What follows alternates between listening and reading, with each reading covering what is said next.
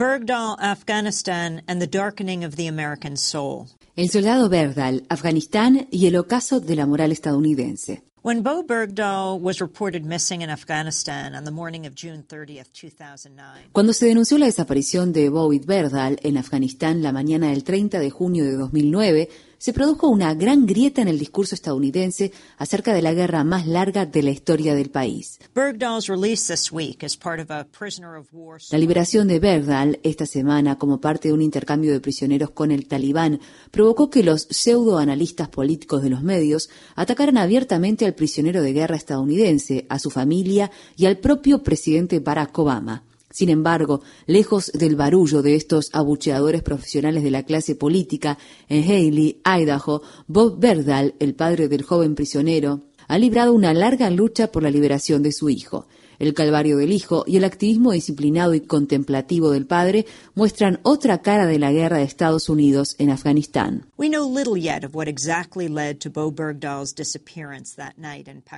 Aún se desconoce exactamente qué sucedió aquella noche en que Bowie Berdahl desapareció en la provincia de Paktika. Sam Smith, un documentalista del periódico The Guardian, conoció a Berdahl un mes antes de su desaparición. Bowie era un tipo que hablaba con calma, era inteligente y atento, escribió Smith sobre el soldado ahora liberado. Smith realizó dos videos excepcionales, uno con imágenes registradas en Afganistán y otro filmado en Idaho, en el que se muestra el incansable trabajo de Bob Berdahl, no solo para que liberen a su hijo, sino también para comprender la misión de Estados Unidos en Afganistán. El soldado Bowie no aparece en los documentales de Smith, pero sí dos de sus compañeros de unidad, que son parte de un inseparable grupo de cinco o seis personas. En el video, uno de los soldados le dice a Smith, esta gente solo quiere que la dejen en paz. El otro compañero de Bowie prosigue. Los rusos los jodieron durante 17 años y ahora vinimos nosotros. Y continúan. Lo mismo ocurrió en Irak. Cuando estuve allí, esta gente solo quiere que la dejen tranquila, celebrar sus cosechas, sus bodas, ese tipo de cosas. Eso es todo. Con gusto los dejaría en paz.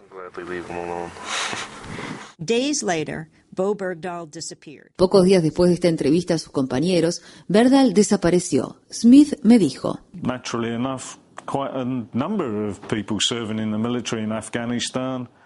Resulta bastante evidente que muchas personas que servían en el ejército en Afganistán estaban expresando preocupación acerca de lo que estaban haciendo allí o acerca de lo que les dijeron que fueron a hacer allí y de lo que pensaban que estaban haciendo. Es decir, había un cuestionamiento a nivel político. No criticaban la cadena de mando, sino que estaban cuestionando la guerra y el concepto que hay detrás. Algo similar me sucedió con un par de soldados británicos, pero en este caso fue algo inusual. Sin embargo, varios soldados estadounidenses plantearon inquietudes y cuestionamientos.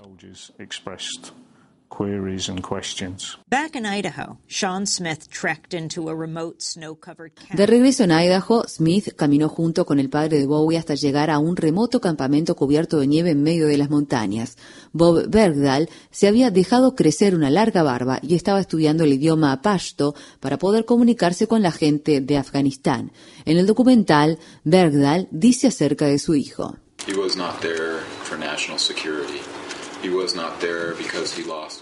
No estaba allí por razones de seguridad nacional. No estaba allí porque perdió un amigo cercano el 11 de septiembre. Estaba allí porque fue educado para sentir compasión. Sé que esa fue la motivación de Bowie, ayudar a estas personas.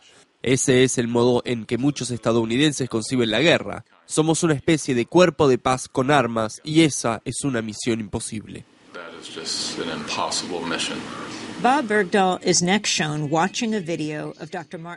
Inmediatamente después se ve a Bob Bergdahl mirando un video de Martin Luther King Jr. en 1967, cuando pronunció su famoso discurso ¿Por qué me opongo a la guerra de Vietnam? Bergdahl reflexiona.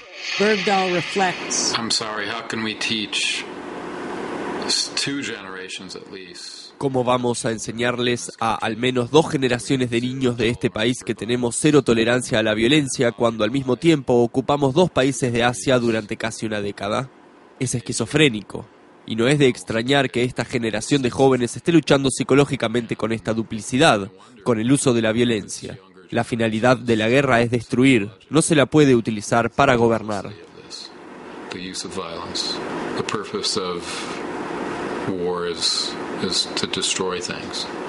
You can't use it to govern. The chorus of voices calling for Bo Bergdahl to be court-martialed is receiving much attention. Se está prestando mucha atención al grupo de personas que solicita que Bowie Bergdahl sea sometido a un consejo de guerra. Media Mothers, un observatorio de los medios de comunicación sin fines de lucro, ha documentado la implacable campaña del canal Fox News contra Bergdahl y la demonización de su familia. Mientras tanto, el New York Times puso en duda la afirmación reiterada incansablemente por la CNN, MSNBC y otros medios de que de seis a ocho soldados murieron mientras buscaban a Bowie Bergdahl en las semanas y los meses posteriores posteriores a su desaparición.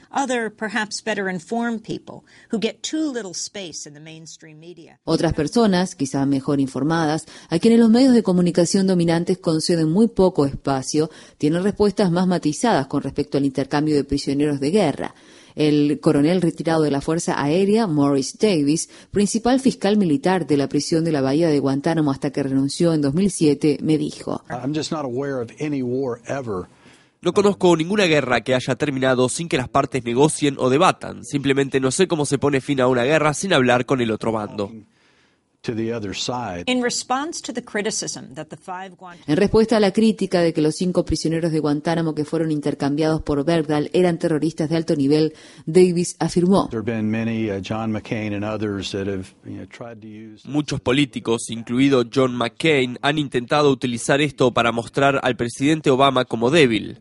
Creo que es un discurso falso y lamentablemente demasiadas personas lo han creído. El senador Cruz se preguntó cuántos estadounidenses han muerto intentando capturar a esos cinco miembros del talibán. Hasta donde sé, puedo afirmar que la respuesta a la pregunta es ninguno.